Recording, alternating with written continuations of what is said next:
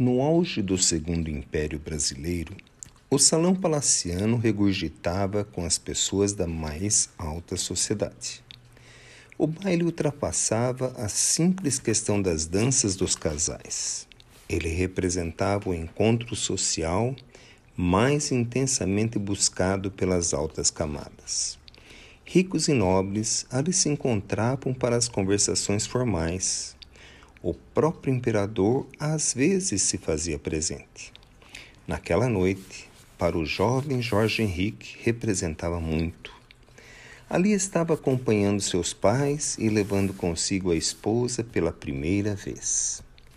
Casara-se recentemente com uma jovem europeia, como era o primor da nobreza da época. Seus pais, para dar-lhe um amparo no início da nova vida, passaram-lhe a posse de imensa gleba de terras. E Jorge Henrique, jovem empreendedor, encomendou dos órgãos de assistência do governo milhares de mudas de plantas frutíferas. Terminara o plantio da última semana e agora no baile era o centro das atenções de muitos que ali se encontravam. Seus pais, orgulhosos, acompanhavam o filho a cada elogio que ele recebia de seu empreendimento. Sua esposa, ainda com alguma dificuldade com a língua portuguesa, apesar dos estudos prévios que fizera para o casamento, se mantinha em silêncio, ouvindo com atenção tudo o que era falado.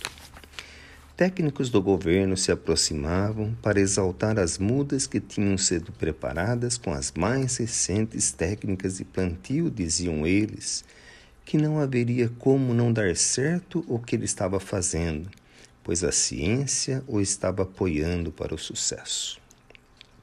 Autoridades religiosas que foram chamadas para abençoar a plantação diziam que as bênçãos de Deus se faziam em seu benefício, trazendo a certeza do sucesso. Até o próprio imperador, que acompanhara os acontecimentos, o chamou em determinado momento para parabenizá-lo. O que mais um jovem poderia esperar?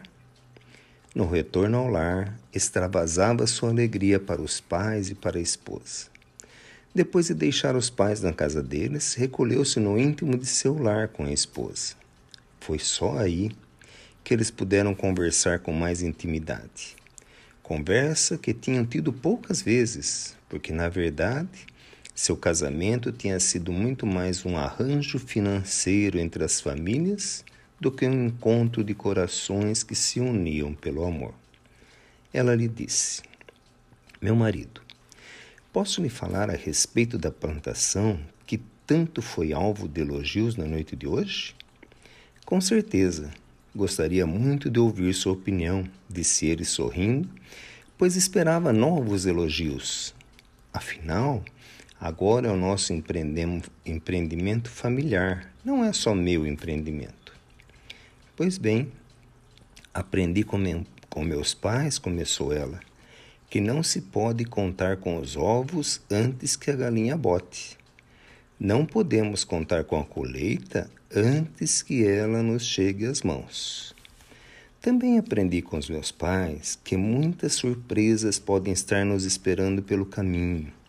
Eu temo que os elogios desta noite façam com que você se acomode e acredite que a colheita já chegou, quando apenas fizemos o plantio das mudas. Precisamos vigiar para que ladrões não nos levem as plantas retirando-as da terra. Precisamos estar atentos para que o mato não cresça e roube a energia da terra que deve gerar os frutos. Devemos estar atentos para os pequenos bichinhos que podem roubar a seiva das plantas, prejudicando-as. Eu ouvi que lhe falaram para confiar na ciência e em Deus. Concordo com eles, mas a ciência também pode estar presente no adubo que iremos necessitar para realimentar a terra.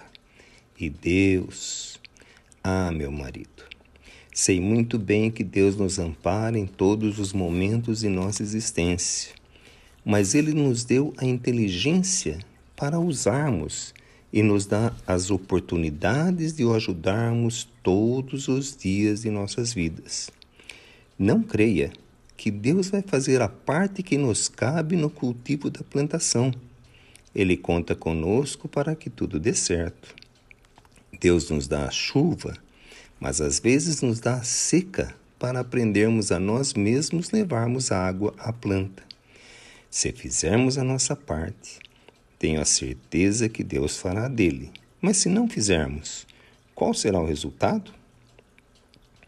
Jorge Henrique, que não conhecia esses aprendizados da esposa, recebeu essas palavras com um arrefecimento na euforia na noite, mas, dando-lhe o crédito devido pelo alerta, a partir do dia seguinte, estabeleceu tarefas de vigilância e acompanhamento em toda a plantação.